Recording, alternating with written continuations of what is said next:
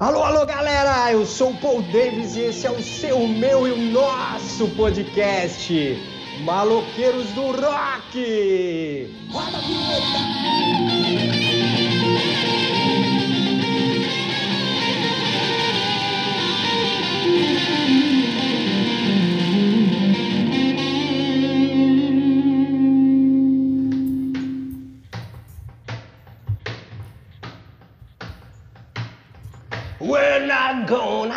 take it. No, we're gonna take it. We're not gonna take it anymore. Cadê o Venancinho? Aquele anãozinho que deu um tapa no popô do Ivan. E o peixe diretor trouxe o Luiz Felipe para o surfista das ondas digitais. Cadê o Tinoco? We're not gonna take it. No, we're gonna take it. We're not gonna take it anymore.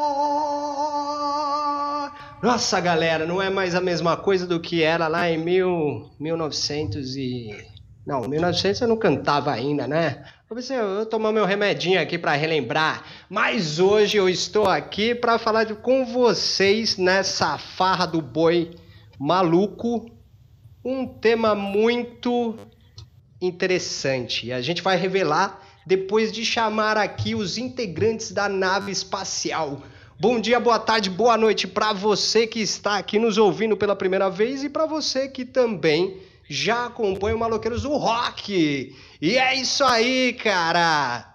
Eu queria chamar aqui esse garoto que tá até com moicano aqui, fumando cigarrinho, ó. Todo mundo gravando aqui na segurança do celular.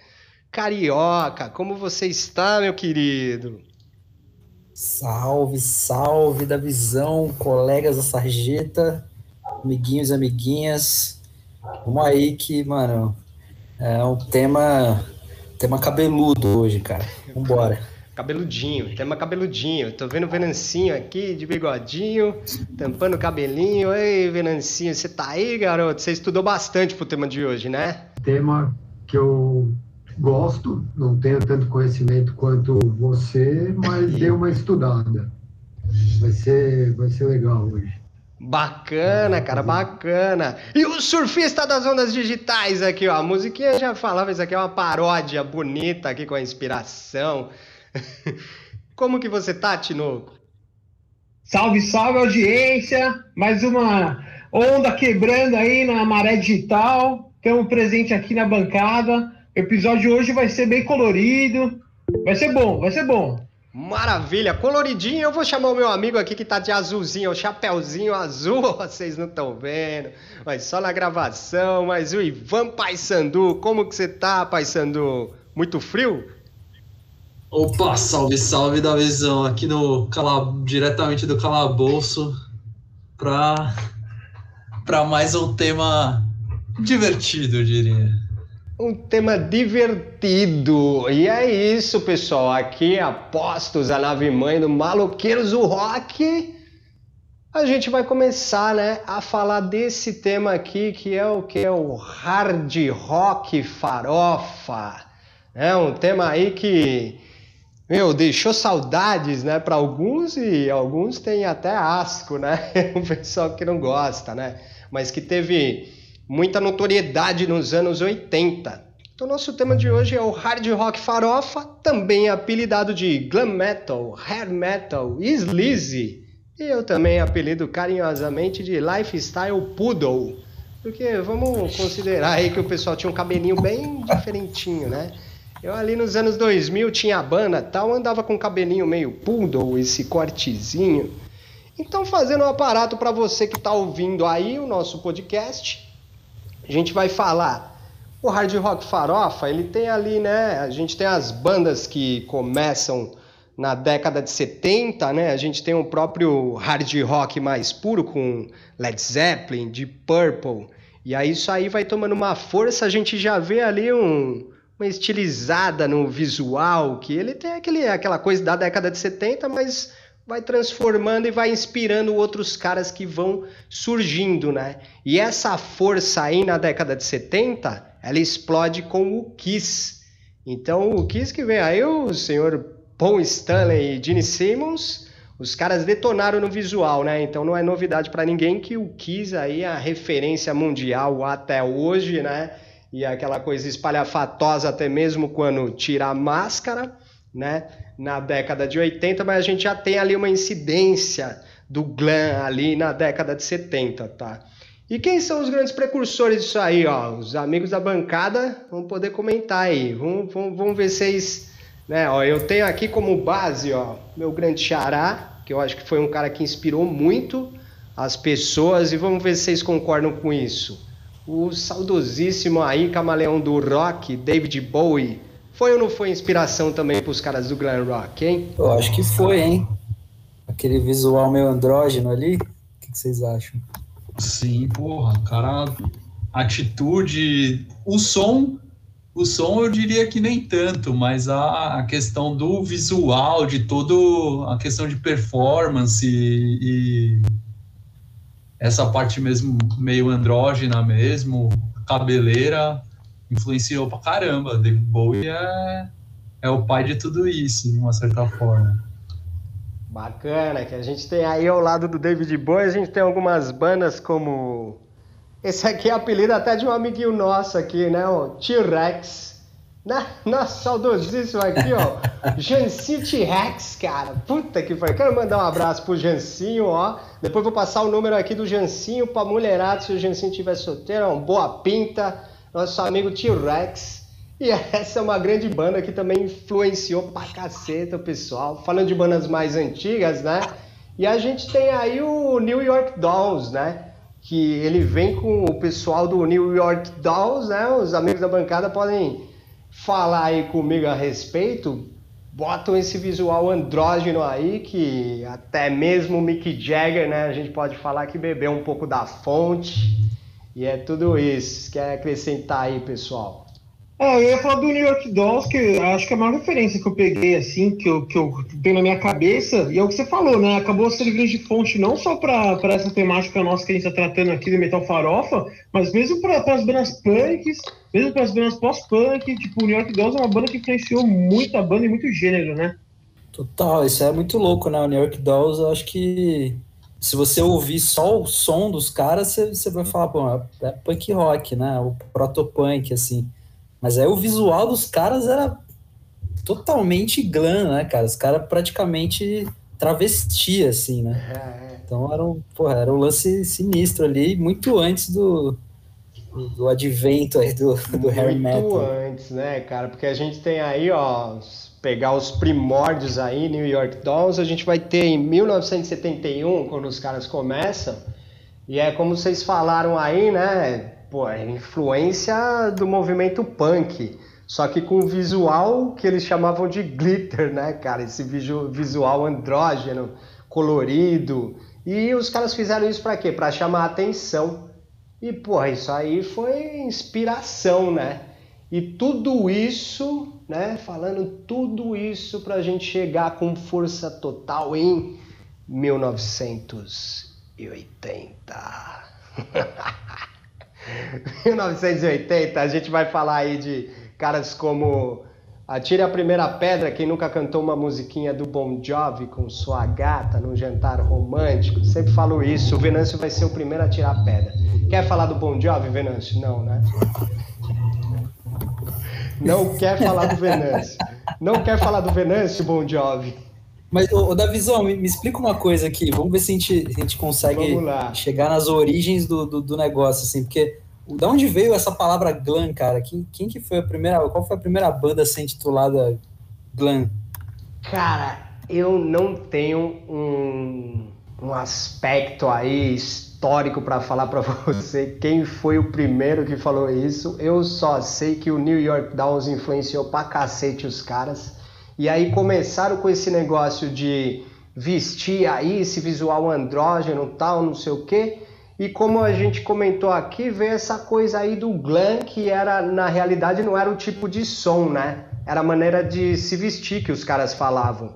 Então o cara falava, não, eu sou glam, mas era aquela coisa de poser, né? O cara tinha aquele cabelão poodle, e aí começaram com bandas que a gente pode comentar aqui. Essa aqui o, o Venancinho deve gostar, o Pai Sando também, que é o Wasp.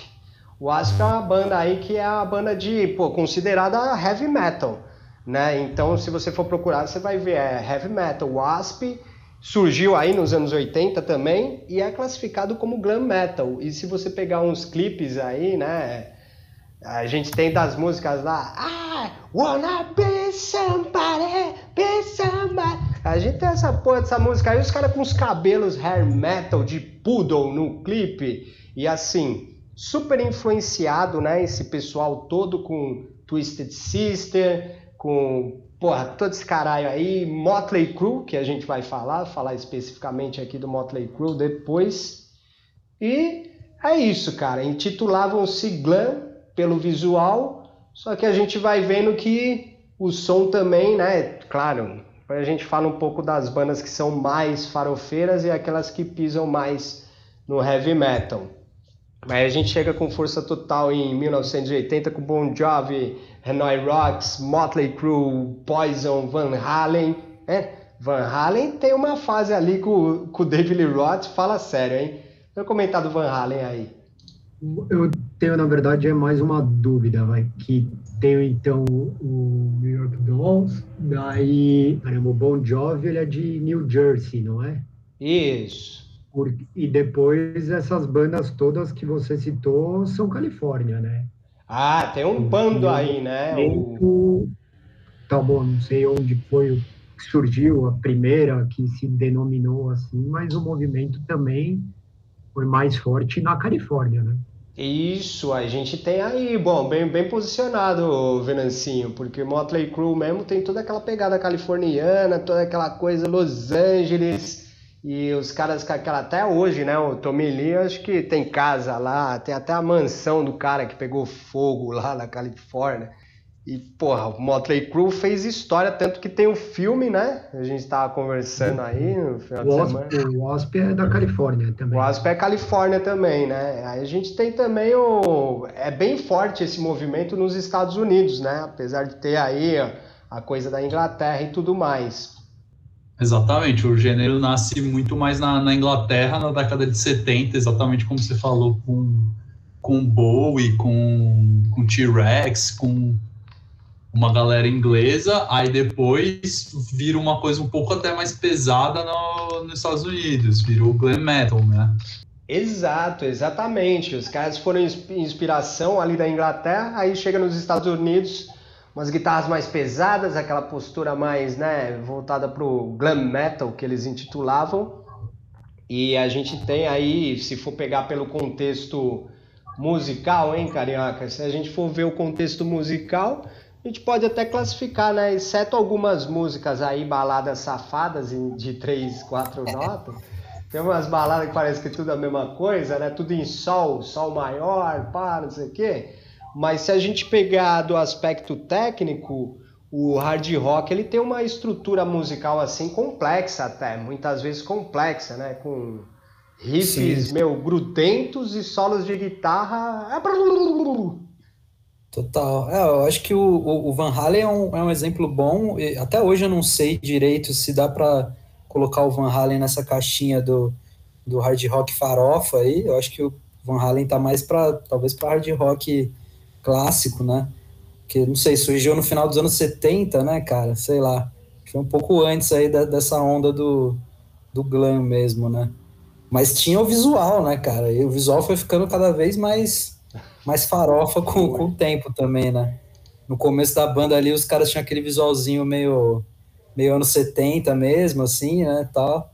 E aí depois foi, foi colan pra todo lado, né, velho? Que peitão cabeludo lá do Roth, né, cara? David Roth era, era demais, né, cara? Os caras botavam uma, uma meia no saco, né? Pra falar, tô sacudo e tal. Tinha toda essa. Eu, eu, acho que o Van Halen foi a banda que influenciou as outras bandas de, de glam metal, assim, a, a, a terem uma pegada um pouco mais técnica, assim, na, na, na guitarra principalmente, né? Porque você vai, você vai ver aí as bandas de glam metal, todo, todo mundo faz tapping, né? Todo mundo usa as técnicas do, do Van Halen e tal, alavanca pra caralho. Verdade. Né? Então teve uma influência forte aí do, do Van Halen, apesar de eu achar que eles não. Não sei se eles inventaram esse estilo, não, mas eles influenciaram muito. Assim, né? Grande influência. O que, que você acha das guitarras de apito na década de 80? Pega guitarra de apito, que é captador NG ativo, né? Agora os nerds aqui estão ouvindo a gente, toca guitarra, né? Faz um puta de um barulhão, né? Tinha muito disso, né, cara? É isso aí. Você curte isso, Carioca, ou não? Cara, eu acho legal, assim, uma coisa que eu acho muito legal dessas bandas, assim, que, que eu sempre ouvi falar, o meu, meu tio sempre falou isso daí, que, é, que era, tipo, essas bandas tocavam muito alto, cara, tá ligado? Todas elas, assim, ia no show, era, tipo, extremamente alto, assim, o, o som, né, cara? Um volume absurdo, e até as bandas que não eram tão tão boas assim tecnicamente, os caras enfiavam ganho pra caralho com essas guitarras aí de captador ativo, não sei o que, parede de amplificador e tal, né? Tinha meio essa, essa coisa megalomaníaca que também refletia no, no, no próprio som, né, da banda, né? Então os caras faziam aquele paredão de Marshall gigantesco, assim, e tal, né? É, eu acho que, eu acho que você pegou bem o megalomaníaco. Eu, eu, quando eu vejo todo esse visual, todo o que foi lançado e ver uma imagem geral da coisa, eu acho que exagero é a palavra, entendeu? É tudo muito exagerado. É, o visual é exagerado, as bandas exageram na performance, os clipes da época são exagerados. É, assim, Acho é que é, tudo, é como se fosse uma grande caricatura do Led Zeppelin, né? Tipo, os caras pegaram a ideia é, do Led Zeppelin de ser, tipo, muito rico, ter muita mulher, usar muita droga, não sei o quê, e elevaram a máxima potência, assim, né? Tipo... Mas nesse ponto, eu que, eu que sou um cara que, que não sou muito adepto aí do movimento aí farofa, mas eu quero, eu quero dar esse ponto pro pessoal do, do, do hard rock que tá escutando aí, você, hard roqueiro, vocês realmente fizeram acontecer o sonho da tríplice coroa aí de sexo, drogas e rock and roll. Verdade. Exatamente. Porque é, é, um movimento que botou pra fuder, às vezes, muito mais que banda punk nesse aspecto, que se espera uma de junk e tal. Os caras, meu, causavam em hotel, destruíam quarto, é, é, tonelada de fã que tinha história com, de sair com cara de banda, então, assim, os caras movimentavam a noite, hein? Cara, era só dando bom foda, exemplo, né? Só os caras coisa legal. Gostavam de uma bagunça à noite, né? Tanto que a temática das letras, né, é isso aí, cara. Letra com referência a sexo, mulheres, diversão, dinheiro, drogas, e é isso aí, cara. Sexo, drogas e rock and roll. Exato, né? tinha além de toneladas de fãs, eram toneladas de outras coisas, né? Outras coisas também, né? De tóxico, de barbitúricos, né?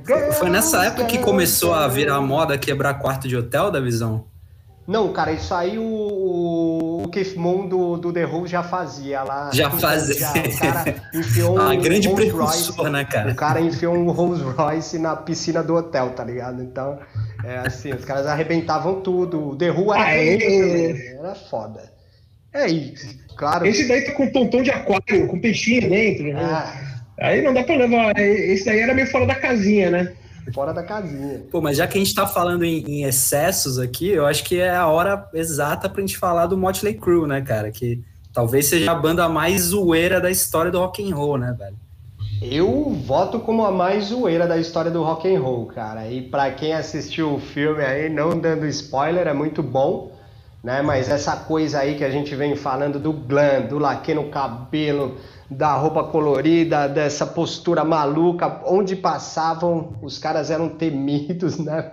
Nos hotéis, porque eles destruíam tudo, era muito dinheiro, muita farra, muita droga, muita mulher, tanto que tem um álbum lá, Girls, Girls, Girls.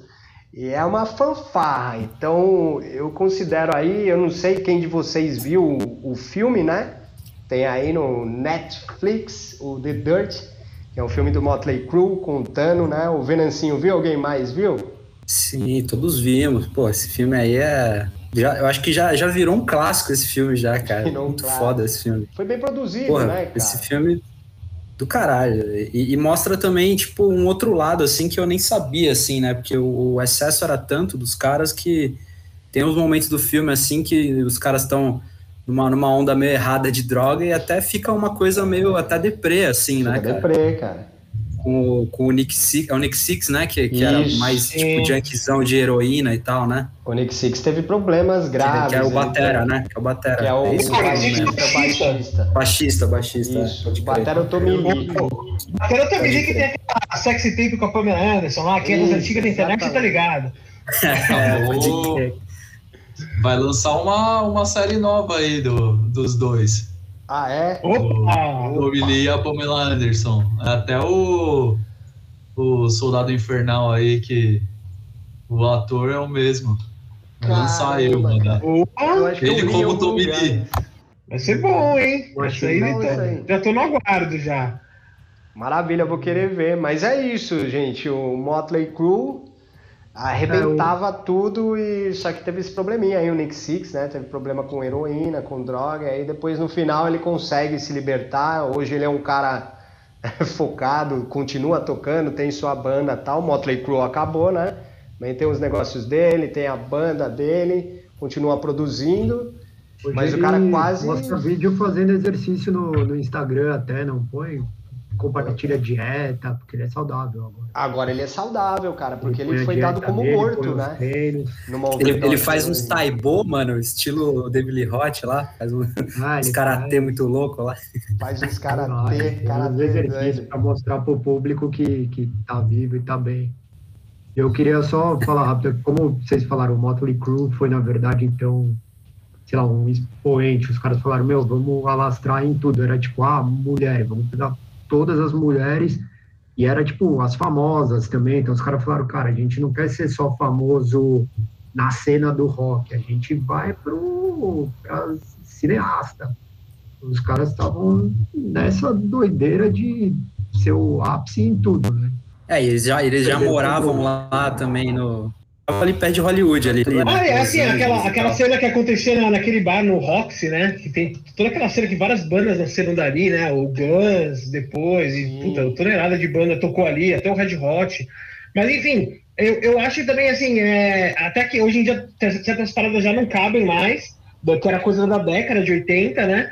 Mas assim, vamos falar a verdade, muitas das bandas, cara, eram feitas pra pegar mulher. Era, os caras se vestiam até de mulher pra pegar mulher.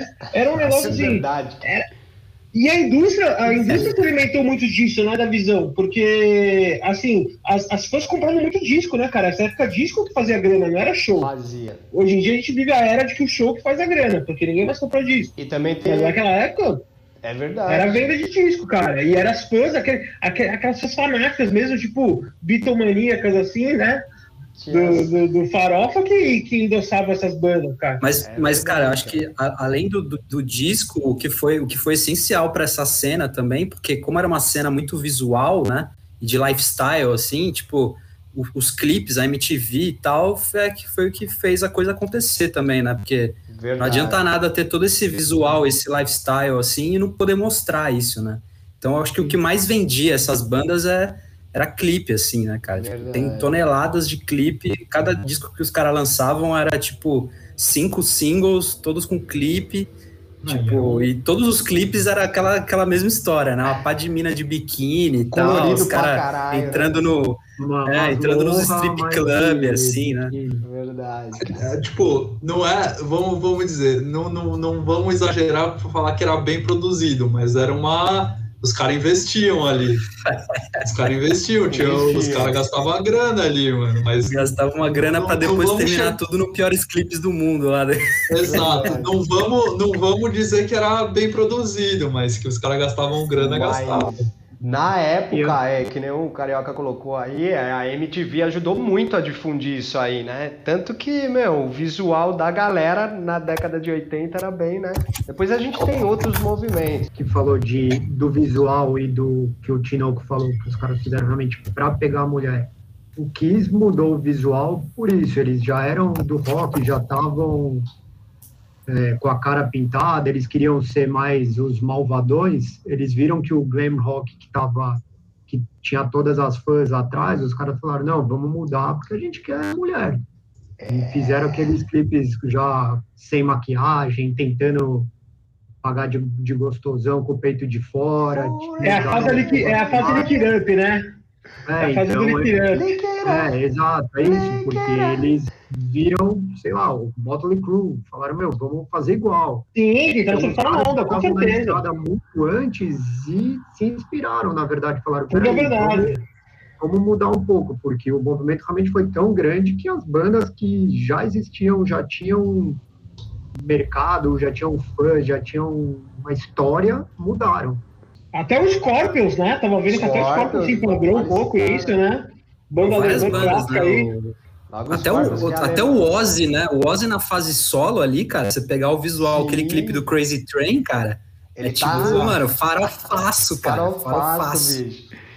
E aí o Ozzy aparece ali, porque fez uma turnê também, né? Motley Crue, Ozzy e tal. Bom, pessoal, quem tá ouvindo, assiste o filme lá, The Dirt, é um, um ótimo filme pra você ver e tirar as conclusões do que o Motley Crue fez.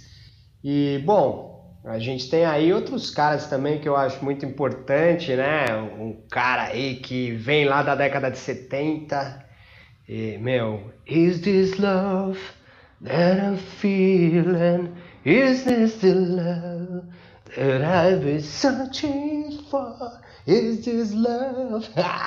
Esse aqui eu vou mandar pro Paulinho, Paulinho do Passinho. E ele ama esse som. Esse som aqui é de quando eu nasci, 1984.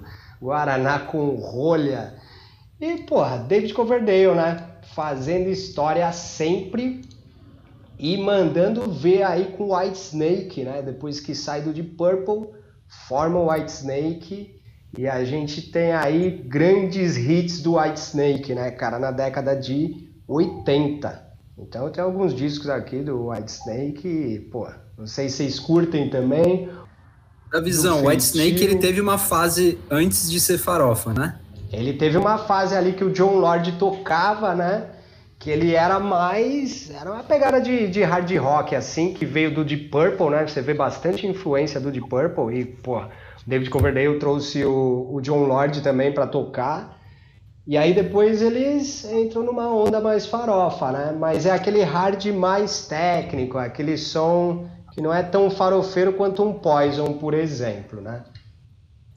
Sim, total. E o. Cara, a gente tem que falar aqui do. do, do- da banda que, que, que, usa, que serve de imagem aí pro nosso logotipo, que é, que é o Twisted Sister, né, cara? Que, porra, que eu acho que é, que é uma banda. Eu, eu acho uma banda que se destaca nessa, nessa cena, porque eles não se levavam a sério, né, cara? O lance era, era zoeira mesmo, assim, né? Porque as outras bandas era tipo, o cara tinha um visual ridículo, mas ele tava ali, tipo, querendo pegar mulher e tal, e achando que aquilo ali era, era legal e tal, era cool, bonito, né? Achando que tava bonita. Pensando que é bonito ser mesmo, feio, né, cara? querendo ser mais feio do que já é. É, então, isso aí é É, muito cara. legal do, do, do Twisted Sister, Cara, eu acho, pra cara. também, né? Falar, mano, O Dee Snyder, pra ele, pra ele se achar feio, ele ainda tinha que ter uma autoestima boa, hein, mano? Snyder, velho. Eu É, acho, eu acho o Twisted ele- Sister a banda mais carismática dessa cena aí, pra mim, assim, a mais divertida. Pra quem vê de fora, né? Tipo, eu que nunca curti muitas bandas, o Twisted Sister é a banda que eu mais simpatizava, disparado. Porque eh, tem as músicas, as músicas são puta alto astral, né? Do Twisted Sister, né, cara? É, Verdade. o, é, tipo, é, é, é um hino do rock and roll, né? Ah, o som dos caras, assim, do gonna take it. We're gonna take it. É, cara. Tem mais que eu tô escrevendo. Não é, já É, a Wanna Rock, cara, a Wanna Rock, pô, é um hino do rock and roll. Ah, não tem. Não tem quem não cante. Não tem quem não é cante. demais, né? A gente falou dos clipes, do visual dos clipes, os clipes dos caras são legais demais. A Demais, gente olha e demais. fala, ah, tá bom, os outros Não, iam produzir as minas na masmorra, sei lá o que, que os caras faziam. Eles estavam zoando no clipe também, era um clipe, que você vê hoje, você dá risada. É uma farra, né? A Forever do Kiss é a mesma música do Always do Bon Jovi ou não? Ou só eu que acho que? Não lembro. Forever e, e, e, Always. e Always. É tipo a mesma Pô, eu adoro o Forever do Kiss, eu gosto de Forever. Forever do Kiss é boa, É cara. Pô, Eu adoro essa música. Eu acho muito boa. Mas, eu- mas eu não gosto do refrão, eu gosto do começo. I bonito.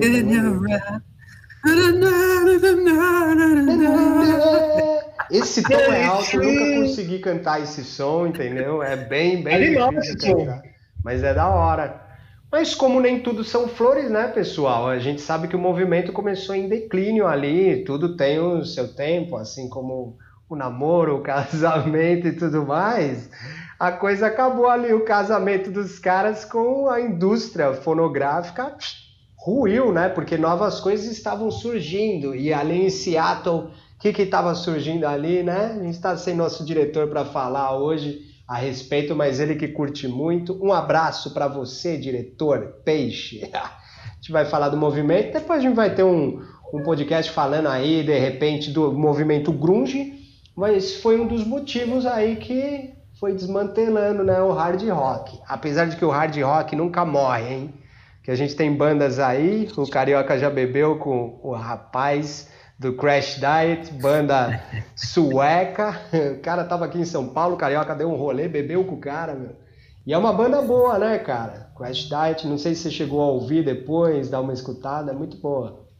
Sim, é legal, pô. É legal. E aí a gente Bandaça. tem outras bandas como The Darkness, que já não é uma banda tão novinha, né? Uma banda que tem aí mais de 20 anos já aí de estrada, Ixi, muito mais até. E que tem uma influência, né? Mas continuou fazendo um trabalho bom. A gente tem Hardcore Superstar, que também bebe da fonte. Algumas outras bandas aí de, de hard rock, né? A gente tem Santa Cruz. Qual mais que a gente tem aí que eu tô esquecendo, pessoal? Ah, tem o Steel Panther, né? Que é aquela banda que tá em todo festival, todo festival europeu e americano tem essa banda pra fazer aquela zoação, né? Pra reviver essa cena Reviver Do- essa do- cena. Do hard rock farofa no, no festival. Eles fazem todo. Eles, eles são uns caricatos, eles fazem de propósito uma sátira mesmo, mas tocam super bem. Os caras levam a sério a banda, mas é, o show é meio encenação pra tirar uma onda mesmo desse, de toda essa cena, pra, pra relembrar também, uma forma de homenagear, né? Certo, Steel Panther é uma boa banda. É, e também, essa- não. Essas bandas revival aí, a maioria delas é, é da, da Escandinávia ali, né? Maioria, Das bandas nórdicas, é Suécia e Noruega e tal. Verdade. tem, tem essas bastante. bandas aí. A gente tem aí um movimento bom. Maravilha, pessoal. A gente poderia ficar falando aqui a noite toda, amanhã, à tarde, só que o movimento acabou, mas mora no nosso coração, para quem curte o hard rock farofa. Every rose has its thorn. Essa é boa também, cara. Essa é Poison, boa, cara. Que o Brett Michaels também era aquela coisa mulherada adorava o Brett Michaels e tal, caralho. Então a gente vai fechando aqui porque o movimento fechou, mas mora no coração dos hard rockers que também amam. E é um movimento que trouxe aí bastante contribuição para o mundo do rock. Tem ótimas canções, apesar do estilo espalhafatoso, né? Tem boas bandas, boas produções. Vou chamar aqui as dicas com meus amigos da bancada. E quem é o primeiro maloqueiro do rock a dar dica hoje? Vamos aí. Eu acho que eu já dei essa dica aqui, mas como a gente esquece das coisas, vou indicar o, um podcast em inglês, então tem essa esse degrauzinho aí para subir, chamado Wind of Change, que é um, um podcast sobre a música do, do Scorpions, que tem a teoria da conspiração ali, que ela foi escrita pela CIA, aí um repórter do New Yorker, da, da revista lá americana, foi investigar qual é desse rolê aí. Então é bem da hora, bem louco mesmo. E o cara vai, vai fundo na cena. Vale a pena. Na sequência aqui da visão, minha dica pro episódio de Metal Farofa é a farofa da Casa Santa Massa, que é muito melhor que da York. Não, não, não. Sério agora. A minha dica vai ser a série da Netflix Don't Fuck With Cats, que é sobre um cara que infelizmente maltrata gatos aí. Só que você acha que é isso, mas não é só isso. O negócio vai muito mais longe, a paranoia virtual é uma realidade. Assiste essa série aí para quem gosta de fatos bizarros da vida real é imperdível, assim, é algo que eu jamais imaginava o final do que vai acontecer. Pô, vou eu aqui então dar uma dica fresquinha que acabou de ser lançada. Cara, vai sair o disco novo de uma banda nova de death metal brasileira, só de mina, cara. A banda se chama Cryptic. que é a banda que se originou aí do meio que da Nervosa, que era uma outra banda só de Minas, saiu duas Minas, a Fernanda Lira e a, e a Batera lá, que é a Luana D'Ameto, e montaram essa banda sensacional, death metal, com uma pegada de black metal também. E, cara, acabaram de lançar dois singles aí, um deles é o From the Ashes, que, cara, é uma paulada do caralho, o clipe puta bem produzido e tamo no aguardo aí quando tiver show de novo rolar com certeza, cara. Vou Fazer a presa pra, aí, pras minas do metal. Da É hora, muito bom, Carioca. velho. Você vai sabia. pirar. As meninas do, pirar. do Nervosa, então, fizeram esse outro projeto. Que louco, cara. Eu não sabia disso aí. Sim, pô, foi bom. As minas brigaram lá e bem, cara. duas bandas boas pra caralho, velho. Da hora, da hora. Irado. Vou procurar esse novo trabalho aí. Show.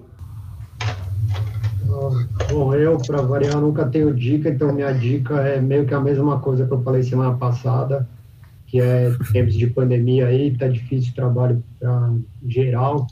Essa semana rolou um e-mail da, da gravadora da HBB, né, da Heartbeat Blue.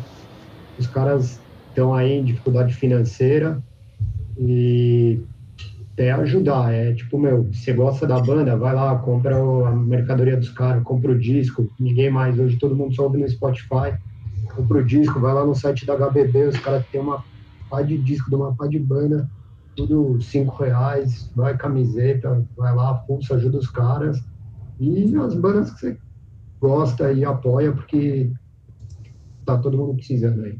É isso que eu... eu Ótima dica, Venancinho. na outra semana. A dica é que lá tem bastante coisa barata. Então, quem quiser ainda, CDzinho a 5 conto. Maravilha, Venancinho. Ótima dica, cara. Fortalecendo a cena aí nesse momento aí para muitas bandas e é isso. Vamos fortalecer a cena do movimento musical sempre, né? Bom, a minha dica aqui para finalizar, maloqueiros, vai ser um, um álbum, né, de nada mais, nada menos do que Motley Crue.